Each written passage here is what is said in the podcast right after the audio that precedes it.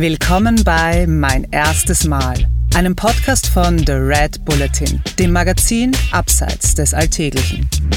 In unserem Podcast sprechen Persönlichkeiten über ihre Anfänge, über erste Versuche und kleine Siege auf dem Weg zum großen Erfolg. Sie verraten, wie du deine eigenen Talente entdeckst und dich motivierst, neue Abenteuer zu wagen. Heute zu Gast bei mein erstes Mal der Radiomoderator Philipp Hanser. Im Interview mit Jeanne Drach. Im Rahmen einer Spezialfolge anlässlich des Wings for Life World Run am 7. Mai. Wenn man sich an die Schule erinnert, äh, man hat dort irgendwie Gemeinschaftsprojekte gemacht und man hat das Gefühl, hey, warte mal, da arbeitet wirklich jeder mit. Und nicht ich habe die ganze Last oder der hat die ganze Last und der macht alles allein. Wenn man sich an sowas erinnern kann und hoffentlich hatte man so eine gute Gruppenarbeit, dann kann man dieses Gefühl durch den Wings for Life World Run wieder aus sich herauskitzeln. Weil der Wings for Life World Run wirklich etwas ist, eine, eine Gruppenarbeit, wo jedes Rädchen ins andere greift. Das ist Philipp Hanser. Für einen, der um drei Uhr nachts aus dem Bett muss, klingt er ziemlich wach, oder? Immer wach sein. Das ist eine der Devisen, mit denen der 32-jährige Grazer es zum Erfolg geschafft hat.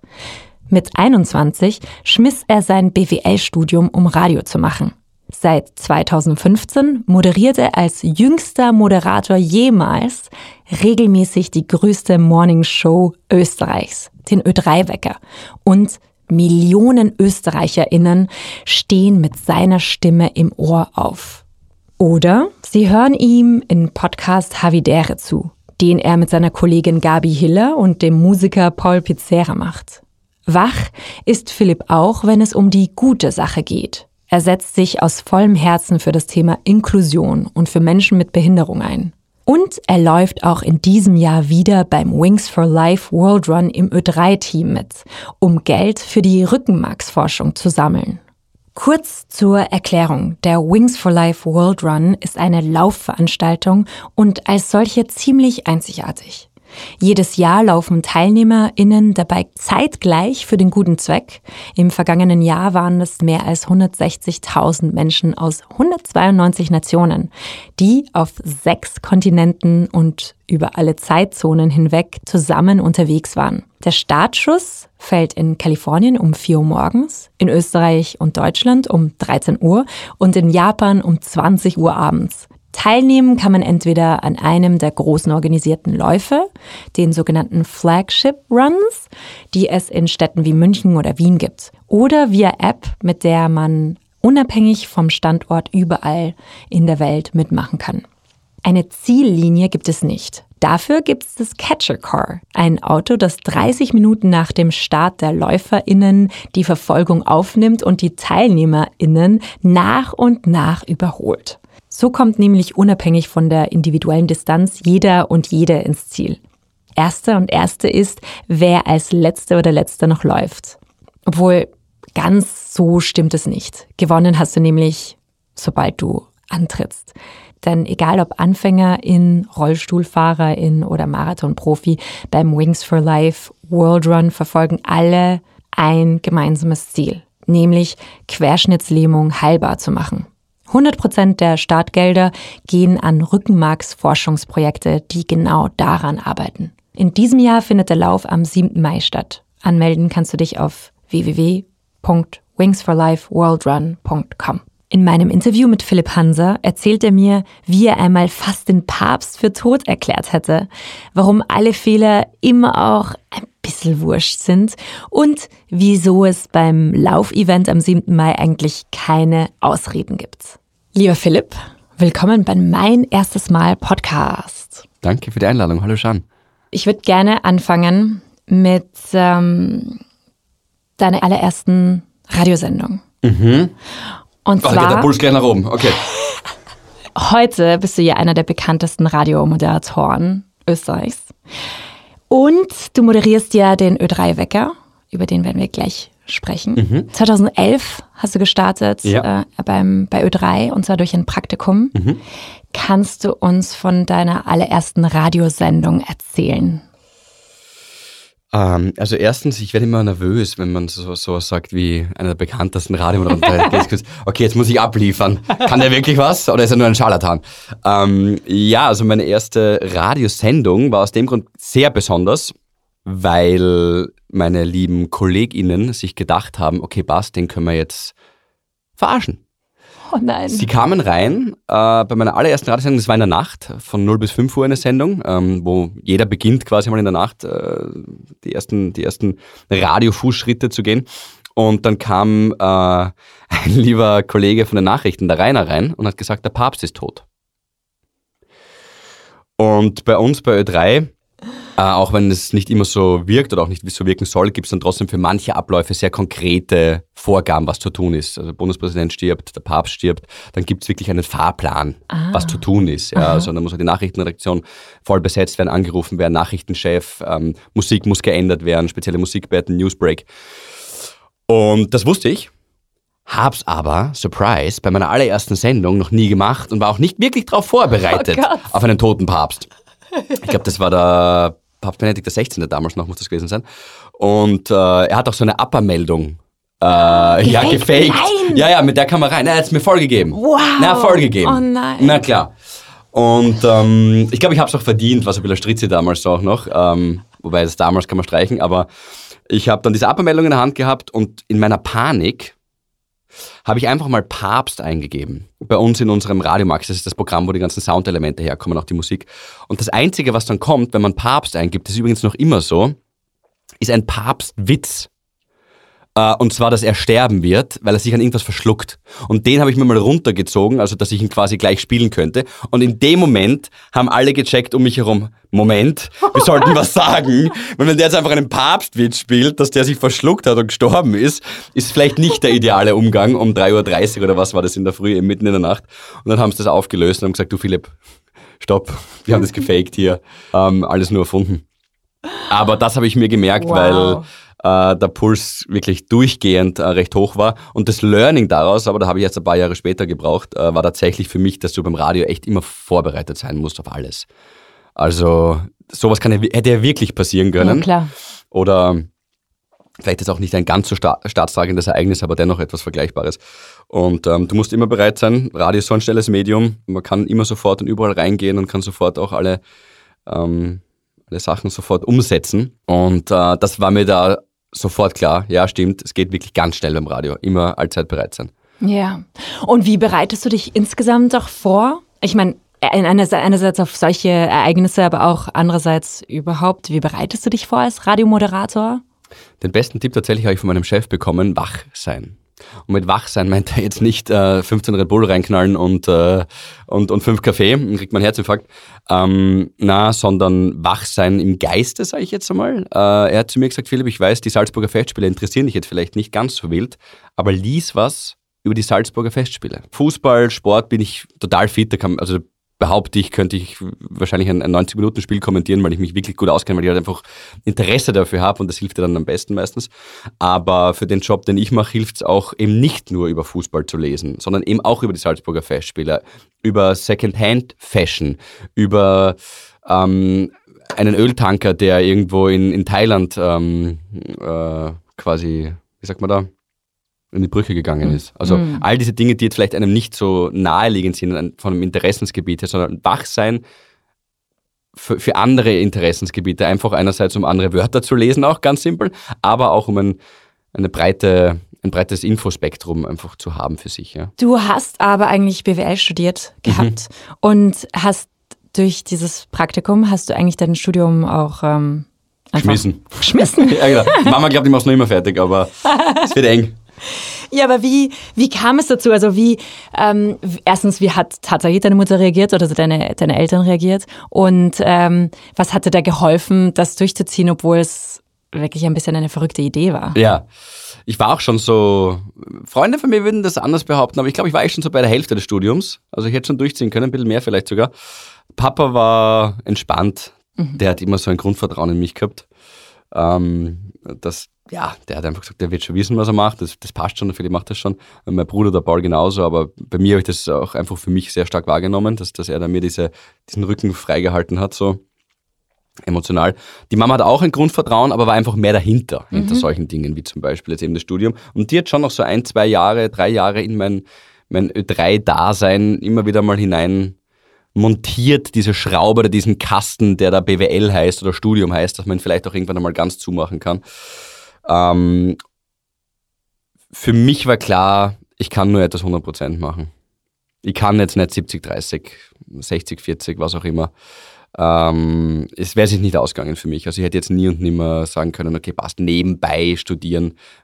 Großer Respekt, wer das kann, Berufsbegleitern und so weiter. Ich bin da wirklich schwer beeindruckt, ob das jetzt irgendjemand ist, der äh, also alleinerziehende Mutter, die nachher sich noch weiterbilden will und noch ein, ein weiteres Studium oder ein weiteres Standbein sich aufbauen will, äh, aufbauen will. Ich bin schwer beeindruckt. Ich könnte das einfach nicht. Ich kann nur meinen Kopf sozusagen dann für eine Sache zu 100 Prozent geben und die dann hoffentlich gescheit machen. Und so habe ich es auch bei Ö3 gemerkt. Und was würdest du anderen Hörerinnen äh, für Tipps geben, die vielleicht auch überlegen, die ein Risiko einzugehen, um der Sache nachzugehen, die für sie sie brennen. Was würdest du ihnen ähm, für Tipps geben? Da war eh schon so eine, so eine leichte Antwort auch äh, in dieser Frage, nämlich tatsächlich ja, dieses, dieses Risiko eingehen. Ähm, wir haben ja eh beide vorher auch schon kurz gequatscht und natürlich auf die Schnauze fliegen ist, ist das, ja, das hört man immer wieder in diesen ähm, Motivationspodcasts, aber es ist wirklich so, das ist ganz, ganz wichtig. Ähm, ob das jetzt im Mikrokosmos ist, bei Ö3 selber zum Beispiel, wenn du bei einem Break, bei einer Moderation, bei einer Idee einfach das zurückgeworfen bekommst und sagst, hey, das das war nix, das machen wir mhm. anders. Das hilft dir dann tatsächlich fürs nächste Mal, auch wenn du dich im Moment ärgerst. Aber auch bigger picture, wenn du äh, sagst, hey, du willst irgendwie jetzt einen Podcast auf die Beine stellen und der wird einmal nix. Oder die Gabi und ich, die Gabi Hiller, meine beste Freundin, wir hatten auch schon wahnsinnig viele Radioideen für Radioshows. Und dann heißt es halt, na, das ist eine coole Idee, aber nein. Mhm. Im Moment ärgerst du dich auf lange Sicht, das ist dann das, was man im Moment nicht so sehen kann, aber auf lange Sicht bringt das wirklich was. Ähm, also mein, mein Tipp wäre, wenn man sich, das ist immer die Voraussetzung, finanziell auch leisten kann. Es ist ja auch immer eine Geschichte, ob man da gerade in seinem Leben, das, ob sich das ausgeht. Das wäre vermessen, wenn ich sage, jeder soll mal was alles ausprobieren, was ja. er will. Ich finde das immer ein bisschen respektlos auch der lebenden Menschen gegenüber. Also wenn man sich leisten kann und den, den Rückhalt und auch den finanziellen Rückhalt hat, ähm, ja, warum nicht? Äh, einfach Dinge mal ausprobieren und auf die Schnauze fliegen. Oder hoffentlich nicht. Wäre noch besser. Vielleicht klappt es ja gleich beim ersten Mal. Ja, seit 2015 moderierst du die Morning Show, Philipp.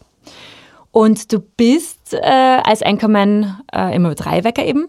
Und der Ö3-Wecker, ich meine, ich glaube, ich muss es nicht sagen, aber ich sag's trotzdem, ist ja tatsächlich die bekannteste Morningshow des Landes, falls uns jemand aus Deutschland äh, zuhört. Mhm. Wie war denn dein erstes Mal in der Morningshow? Ich war sehr aufgeregt. Wow. Nichts geschlafen.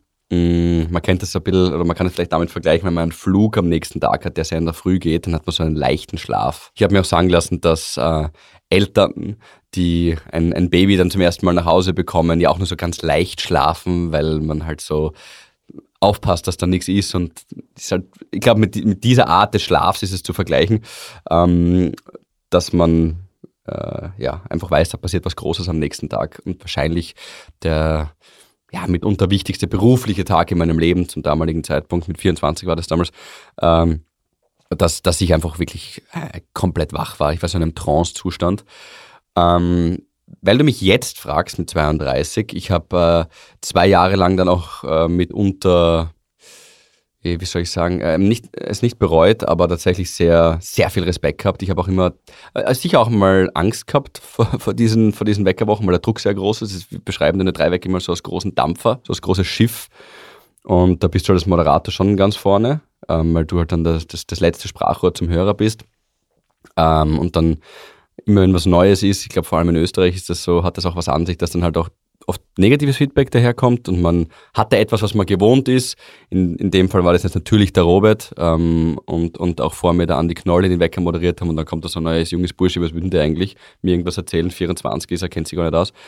Ähm, da war schon viel auch negatives Feedback und das muss man auch mal weg, wegstecken. Das war schon, war schon noch krass, weil man ist ja dann so blauäugig in so ein Projekt reingegangen und denkt sich, ach, das wird, wird super und jeder wird es feiern. Nein, dem, dem ist dann nicht immer so. Also gab es in den ersten zwei Jahren schon auch sicher Momente. Am Sonntag habe ich dann immer gesagt, so ab 16, 17 Uhr, bevor dann die Woche losgegangen ist, habe ich schon in mir gespürt so eine gewisse Schwere. Ähm, aber äh, mir hat da tatsächlich immer geholfen, dieser Zukunftsphilipp nenne ich ihn immer. Also ich habe dann immer so mir gedacht, okay, der Philipp in zwei Jahren und in drei Jahren, der wird stolz sein auf den jetzigen Philipp. Und der wird den mögen und umarmen und sagen, hey, stark, dass du es durchgezogen hast. Und ähm, das ist jetzt so eine, sorry, weit ausgeholte Antwort auf, auf diese Frage, nicht jetzt konkret auf diese erste Morningshow. Da kann ich echt einfach nur sagen, ich war im, im Trance-Zustand, wie, wie im Zug, mit, mit wenig Schlaf. Mhm. Aber es ist voll schön, dass du solche Mechanismen hast, wie eben einen, einen zukünftigen, den Zukunftsphilipp äh, in, deinen, in deinem Kopf zu haben, der, ja. der mit dir kommuniziert irgendwie oder den Ja, vielleicht, irgendwie so ein bisschen aufpasst auch. Ja, ja, ja. ja. Den es ja eh. Ja, ja, der voll, wird eh in zwei voll, Jahren voll, da sein. Voll, voll, voll, voll. Das ist echt nett. Du stehst ja um 3 Uhr in der Früh auf, Mhm. um um 5 Uhr bei der Morningshow zu sein. Hm, das macht Und Spaß. Das macht Spaß, genau. Wie schaffst du das überhaupt, also in diesen Rhythmus reinzukommen? Ich meine, und dann musst du auch noch gut drauf sein. Also wie, wie geht das? Also gut drauf sein, äh, muss ich wirklich sagen. Äh, ich hoffe, das klingt jetzt nicht fad, aber es ist tatsächlich so, äh, das Team reißt einen da voll raus. Alle, die da in der Früh dort sind, wir haben um 4.45 Uhr so eine Sitzung meistens, und die sind, sitzen alle im gleichen Boot. Ähm, die sind alle auch schon leicht unter Adrenalin. Das hilft mir übrigens auch sehr, wenn man einfach weiß, in ein paar Stunden, aber auch schon um 5 Uhr hören ein paar hunderttausend Leute zu. Das fährt schon mal anders rein. Ich sehe es auch gleich an dir, an deinen Augen und deiner Atmung. Das spürt man sofort. Ja. Da ist man einfach wach oder präsent. Ist das richtige Wort wahrscheinlich. Und in den Rhythmus reinkommen, da hilft gar nichts. Ich komme nicht rein in den Rhythmus. Also am Sonntag, die, die Montags-Morning-Show habe ich, glaube ich, noch nie mit mehr als vier Stunden Schlaf moderiert. Wow. Ja. Weil, weil der Rhythmus ist eben der, der Robert, ähm, der Gradke hat drei äh, Wochen und ich eine. Und äh, ich glaube auch für ihn ist es schwierig, aber er hat auch einen spezielleren Schlafrhythmus. Aber ähm, für mich ist es einfach so in dieser einen Woche, vor allem dieser Montagswecker, da, da, ja, da habe ich noch nie mehr als vier Stunden geschlafen. Dann geht's. Weil dann halt bin ich ja schon so müde vom Montag, dann gehe ich halt diszipliniert um 18, 18.30 Uhr ins Bett langsam. Mhm. Da hat man auch viel Privatleben, ja. Voll. Aber es passt, ich will mich nicht beschweren. Also ich Ja, will mich ja. nicht beschweren. Es passt, mir taugt wirklich extrem, mir macht es große Freude. Dieses Schlafen, also da, da will ich dich jetzt nicht anlügen. Noch nie hatte ich mega viel Spaß, wie der Wecker um 3 Uhr abgegangen ist. Also ich, der ging jetzt nicht ab um 3 in der Früh und ich dachte mir, Spaß. Weißt du, es war dann immer so, oh, hang on, ähm, geil, was kommt, aber jetzt pff, bin Ja. ich ein bisschen daneben noch. Und live, ich meine, das ist ja auch nochmal was anderes, wenn dir eben, ich weiß nicht, wie viele Hörerinnen äh, Ö3 hat, aber zum Teil ja Millionen, oder? Eine Million. Ja, über den Tag verteilt, genau, ja. Wie ist es, äh, diese Verantwortung zu tragen und auch, ist da jemals was schiefgelaufen? Oh ja, ja, doch, total. Ich habe in den ersten Monat oder so habe ich einen Hörer dran gehabt, der kam aus Heiligenbrunn. Und äh, ich habe gesagt, ja, jetzt ist bei uns der Dominik aus Heiligenbrunns. So klass klassischer Versprecher mal. Ähm, sicher auch so diverse Sachen falsch abgedrückt, sagen wir dazu. Das heißt, man legt sich so Soundelemente oder auch Beiträge oder Geschichten oder Musik her und dann drückt man den falschen Knopf und dann spielt was anderes, als was du angekündigt hast. Also solche Sachen passieren, passieren schon noch, ja. Und wie reagierst du darauf? Ich finde immer Flucht nach vorne. Wir leben in dieser, ähm, sobald das Rotlicht angeht, bei Medienbetrieben leben wir in einer sehr fehlerfrei, ähm, von, von, von diesem Gedanken von Fehlerfreiheit getrieben sind wir da. Das war jetzt kein richtiger Satz, aber du weißt, was ich meine. Also es soll, sobald das Rotlicht angeht, muss, muss alles passen, weil die Leute, Leute erwarten sich ja Perfektion. Ich glaube nicht. Ich glaube, die Leute erwarten sich Authentizität, dieses äh, wie soll ich sagen, oft inflationär benutzte Wort, aber es stimmt wirklich. Ähm, wenn da jetzt bei uns was schief geht, ich habe gerade vorher gegen das Mikrofon geknallt, ich weiß nicht, ob man es gehört hat, ähm, dann würde ich nicht sagen, oh, warte mal, Jean, mach mal das jetzt alles nochmal neu, weil ich habe jetzt, nein, ich habe mich halt bewegt, weil ich halt gestikuliere, meine Geschichten erzähle und bin ich halt da angekommen. Mein Gott, fuck it, weiter geht's. Also ich bin immer für Flucht nach vorne und einfach sagen, hey Leute, Entschuldigung, jetzt kommt der richtige Beitrag. Es, Ja, ja, ja. einfach ehrlich mit den Fehlern umgehen ist, ist, ist viel normaler und wir operieren auch nicht am offenen Herzen, wir machen Radio, da darf man Fehler machen. Du bist ja auch Podcaster Mhm. und du hast immer wieder Live-Auftritte. Du hast, ihr habt äh, zu dritt, gemeinsam Mhm. mit äh, Gabi Hiller, deiner besten Freundin, und äh, dem Paul Pizzera 2022 im Juli, hast du, glaube ich, gesagt, Mhm.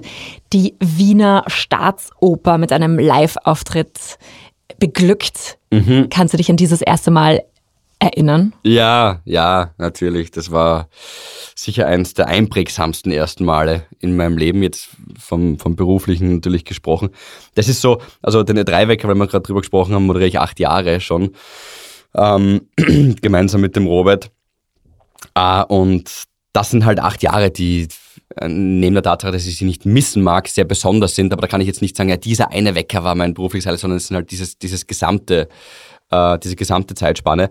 Und bei, beim Podcast kann ich konkret sagen, ja, natürlich in der Wiener Staatsoper zu spielen mit einem Podcast, was es davor dort auch noch nie gab in diesem, in diesem Haus, was glaube ich das drittgrößte Opernhaus der Welt ist, ähm, ist an einem singulären Event festmachend sicher mein berufliches Highlight. Ähm, und äh, da bin ich einfach sehr stolz und glücklich. Und ich kann mich an das erste Mal sehr gut erinnern, weil wir direkt vor dem Auftritt war so im Hinterbereich, wo man spürt die Geschichte, also in diesen Hinterzimmern, wo die äh, Künstlerinnen und Künstler, die sonst dort spielen, ob das jetzt irgendwelche Sängerinnen und Sänger sind oder ob das ähm, Pianistinnen und Pianisten sind, ähm, ja, Philharmoniker, Wiener Philharmoniker oder auch das Staatsopernballett. Du spürst, dass die in diesen Gängen und diesen Aufwärmräumen oder wie man die nennt dort, ja, also Backstage, wenn man so will. Aber es ist, hat sich nicht so nach Backstage angefühlt, es hat sich eher nach Geschichte und Energie angefühlt. Du spürst, dass da eine unglaubliche ähm, Aura einfach ist. Also es war jetzt nicht irgendwie so, dass äh, Luciano Pavarotti da irgendwie umeinander gelaufen ist oder sein Geist, aber es war, es hat sich zumindest so angefühlt und dort war meine Familie, meine Eltern waren dort und meine besten Freunde und äh, das Herz war sehr laut zu hören. Also ich war unfassbar aufgeregt. Bist du deppert. Und was machst du allgemein gegen Lampenfieber? Hast du da so Tipps? Naja, früher oder später wird diese Erde irgendwann im oder explodieren. So bitter das ist. Und dann ist alles wurscht, was wir hier machen so ganz Metaebene, wenn man sich die Vergänglichkeit unserer aller Leben irgendwie in der Zeitspanne des Universums betrachtet, dann ist es wahrscheinlich relativ wurscht, was wir hier alle machen. Natürlich nicht heißt das jetzt, dass man Arschloch sein soll und auf andere Menschen spucken soll und niedertreten soll, gar keine Frage. Aber es beruhigt in solchen Momenten der größten Anspannung, dass man sich denkt, ach, es ist auch ein bisschen wurscht. Ja, aber machst du das wirklich? Also ja. denkst du dir das wirklich dann? Ja, ich ah, habe das auch äh, vor, vor dem ersten Date tatsächlich mit meiner jetzigen Freundin, habe ich mir auch gedacht, da war ich sehr nervös und habe mir auch gedacht, ähm, das ist jetzt sehr unromantisch. Aber es ist auch ein bisschen wurscht, was rauskommt. Ja? Und es hilft, es hilft schon. Bei mir kommt noch dazu, ich habe tatsächlich ein sehr schlechtes Gedächtnis, was ein super Talent ist. Also ist meine Superkraft, ich kann mich an nichts erinnern. Und manchmal, wenn schlechte Dinge passieren, dann vergesse ich die einfach wieder. Und wenn ich zum Beispiel weiß, beim letzten Live-Auftritt ist das und das schief gegangen, äh, dann, oder ich mir wird gesagt, es ist was in die Hose gegangen, dann kann ich das ganz gut beiseite schieben und vergessen. Ähm, das ist so ein Verdrängungsmechanismus, den ich einfach habe irgendwie. Das ist ganz praktisch. Das ist praktisch, das ist kein Tipp, weil das kann man sich jetzt nicht antrainieren, ja. äh, vergesslich zu sein. Aber also mir hilft, nein, mir hilft wirklich wahrscheinlich einfach dieses ähm, ja. das Denken an die Vergänglichkeit. Jetzt haben wir schon übers Radiomachen und übers Podcasten gesprochen. Philipp, du schauspielst aber auch gern. Kannst du uns ein bisschen was über dein erstes Mal äh, erzählen, wo du ein richtig einprägsames Erlebnis hattest mhm. mit dem Schauspielen? Ja, das ist eine, tatsächlich meine ganz große Leidenschaft, die ein bisschen in Vergessenheit geraten ist, aber es könnte sein, dass da in Zukunft bald wieder was ansteht, schauspieltechnisch. Das würde mich zumindest sehr freuen und sehr glücklich machen, ähm, weil ich mich da, ja, einfach, es ist ein anderes eine andere Art von Erlebnis im Vergleich jetzt zu Radio oder ähm, Podcast. Mhm. Mein erstes Mal, was mich, also was mir wirklich hart hängen geblieben ist, war, da möchte ich die Namen jetzt nicht sagen oder auch die Produktion selber nicht sagen, aber das war am Set eines Films, Serie und dort habe ich mich sehr genau auf meine Rolle vorbereitet. Das war jetzt keine große, das ist mir eh bewusst, aber trotzdem habe ich die halt ernst genommen und wollte halt da mein Bestes geben und habe mir was zurechtgelegt, habe mir auch so ein Mindmap, ein Mindmap gemacht, wie dieser Charakter aufgebaut sein könnte. Und es geht los. Ich sage zwei Sätze und dann heißt es Schnitt. Regisseur kommt her und sagt, du, Philipp, so machen wir das nicht bei uns ähm, bitte mach das so und so. Da ging es vor allem um meinen Dialekt. Äh, und dann bitte nochmal von vorne. Und das war eigentlich alles, was ich mir vorbereitet habe, zunichte gemacht. Ich dachte mir, wo ist die künstlerische Freiheit? Habe mich natürlich voll aufgeregt. Jeder professionelle Schauspieler, Schauspielerin, die das gerade hört, wird sich denken, Servus Burli, so läuft es bei uns. Eh klar natürlich, dass er die Ansagen macht, aber man hat halt trotzdem seine Vorstellungen und seinen Gedanken, wie es laufen könnte und hat sich dann eben was vorbereitet einfach. Und es wurde dann alles über den Haufen geworfen. Und ich glaube, ich war dann so eingeschüchtert, dass ich miserabel gespielt habe. Oh je. Aber das war ein mega Learning, da war ich auch 25, 26, weiß ich jetzt nicht, sowas.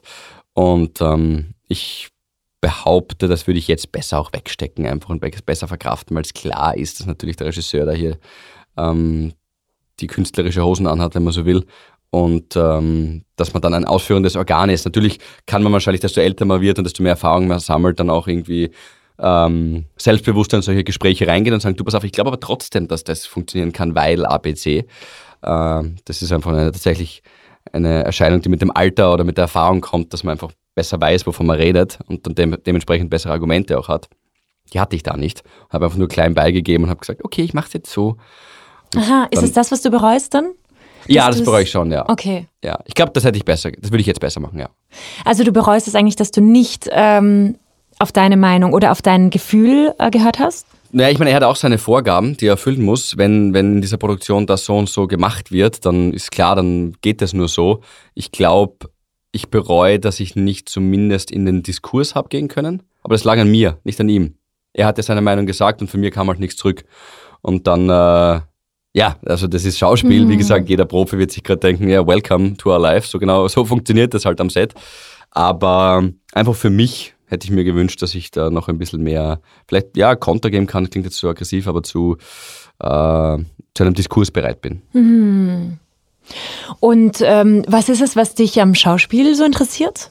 Dass man von und bitte oder Action, wie es immer heißt, aber in Österreich sagt man eigentlich immer und bitte bis zum Schnitt, danke oder passt, danke, dass man in dieser kurzen Zeitspanne, das ist ja oft wirklich nur eine sehr kurze Zeitspanne, weil dann kommt der Gegenschuss und dann kommt das Close-up, aber dass man in dieser kurzen Zeitspanne jemand sein kann, der man selber nicht ist und in den meisten aller Fällen äh, oder in den, in den, paar Rollen, die ich da gespielt habe, ähm, jemand ist, der komplett widersprüchlich zum eigenen Charakter steht.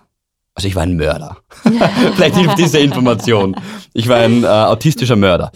Ähm, und ich habe mich sehr wohl gefühlt in dieser, konnte mich total nein, das steht halt meinem ja. Charakter, äh, jetzt kann ich dir sagen, Schan. Ähm, ich habe hier, ich habe hier ein Messer. Nein, ähm, das steht halt meinem Charakter im Widerspruch. Ich habe tatsächlich noch nicht so viele Menschen umgebracht. Und äh, das hat aber auch gleich den Reiz ausgemacht, so ganz wer anderer sein zu können. Man kennt das eh tatsächlich so im Mikrokosmos bei Mas Maskeradenfesteln oder wie heißt das, oder irgendwelche 90s-Partys oder Fasching mhm. und so weiter. Mhm. Machen wir schon gern auch, mhm. oder viele, glaube ich, können das nachvollziehen. Und äh, da konnte man aber auch von seiner Psyche her in den anderen schlupfen. Und das fand ich äh, eine Herausforderung, die ich so noch nicht erlebt habe und sehr spannend. Von den Schauspielrollen zurück zu dir. Du setzt dich ja für gesellschaftlich relevante Themen ein und eines, das dir besonders am Herzen liegt, ist Inklusion. Warum machst du denn das? Ja, genau. Also die Special Olympics sind so mein ganz großes äh, da ist, da ist mein Herz verhaftet, wenn man das so sagen darf.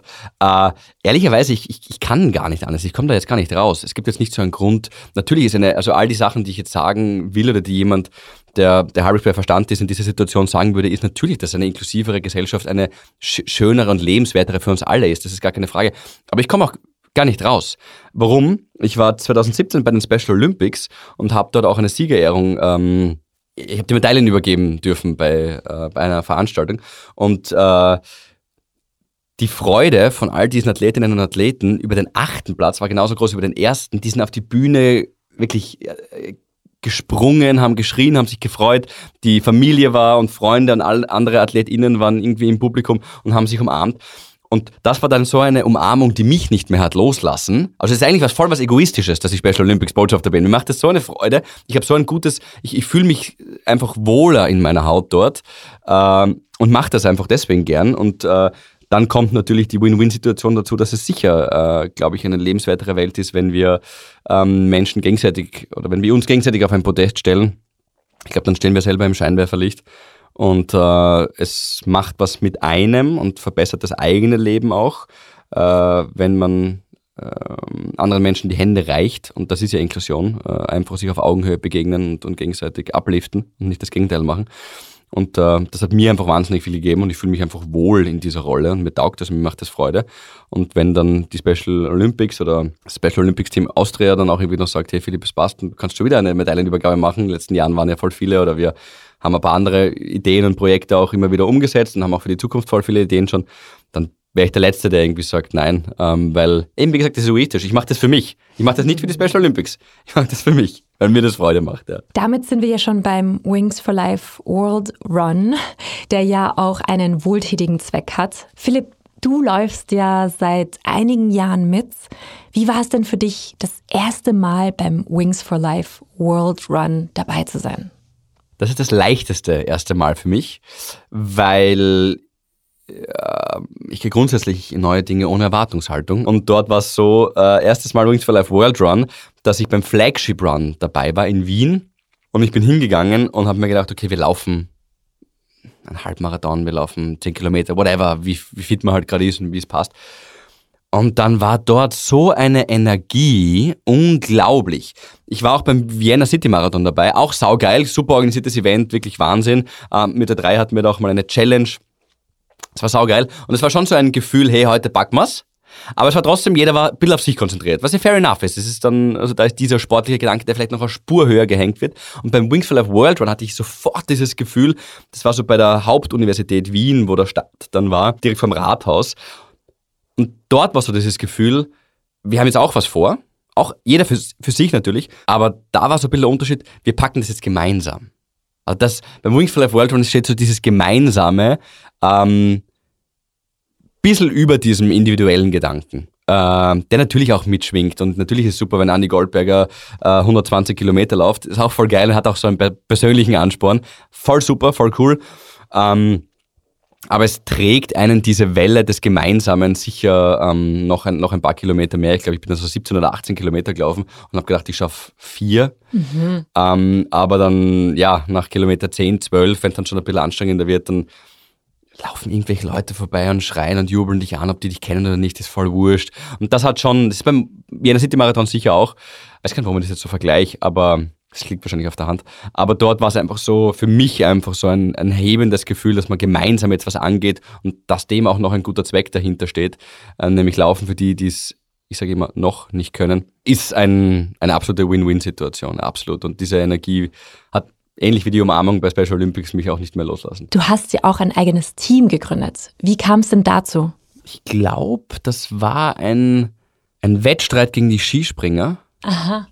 Da war irgendjemand, hat da gemeint, sie schaffen ein größeres Team als ich.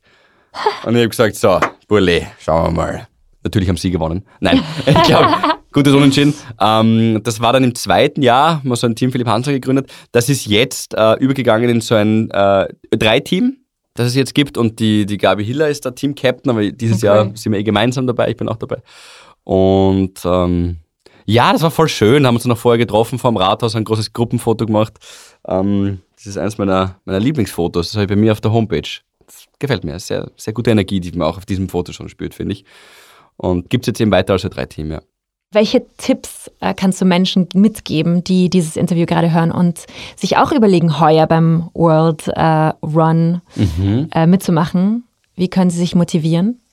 Selbst auch zum ersten Mal jetzt mitzu, äh, mitzumachen? Ich habe eine praktische und eine emotionale Antwort. Ja. Die praktische Antwort ist, es geht wirklich sehr easy. Also jeder Mensch, der aus seinem Haus oder aus seiner Wohnung rausgeht und eine Straße, einen Weg, Schotterweg, ähm, ein Feld oder sonst auch irgendwas, was auch immer vor sich findet, kann mitmachen.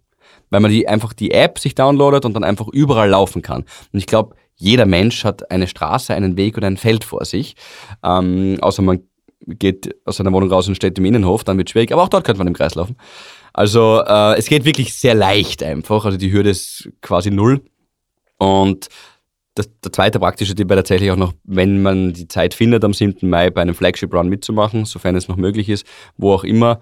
Ähm, weil du ja auch gemeint hast, die werden ja auch teilweise vielleicht in Deutschland gehört, dann gibt es da auch voll viele Flagship Runs. Die Energie dort ist einfach massiv. Also hoffen wir auch noch auf gutes Wetter. Das ist ja. einfach, einfach geil. Ähm, das kann ich nur jedem ans Herz legen. Und äh, der emotionale Tipp mitzumachen ist, äh, wenn man sich an die Schule erinnert, und da hatte man, oder auch auf die Uni oder FH, wo auch immer, äh, und man hat dort irgendwie Gemeinschaftsprojekte gemacht.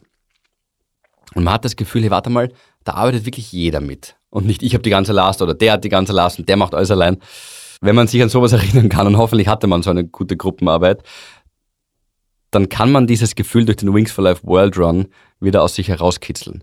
Also vielleicht ist es eine schöne Kindheitserinnerung, äh, dort mitzumachen, weil der Wings for Life World Run wirklich etwas ist, eine, eine Gruppenarbeit, wo jedes Rädchen ins andere greift. Eine Gruppenarbeit, die funktioniert.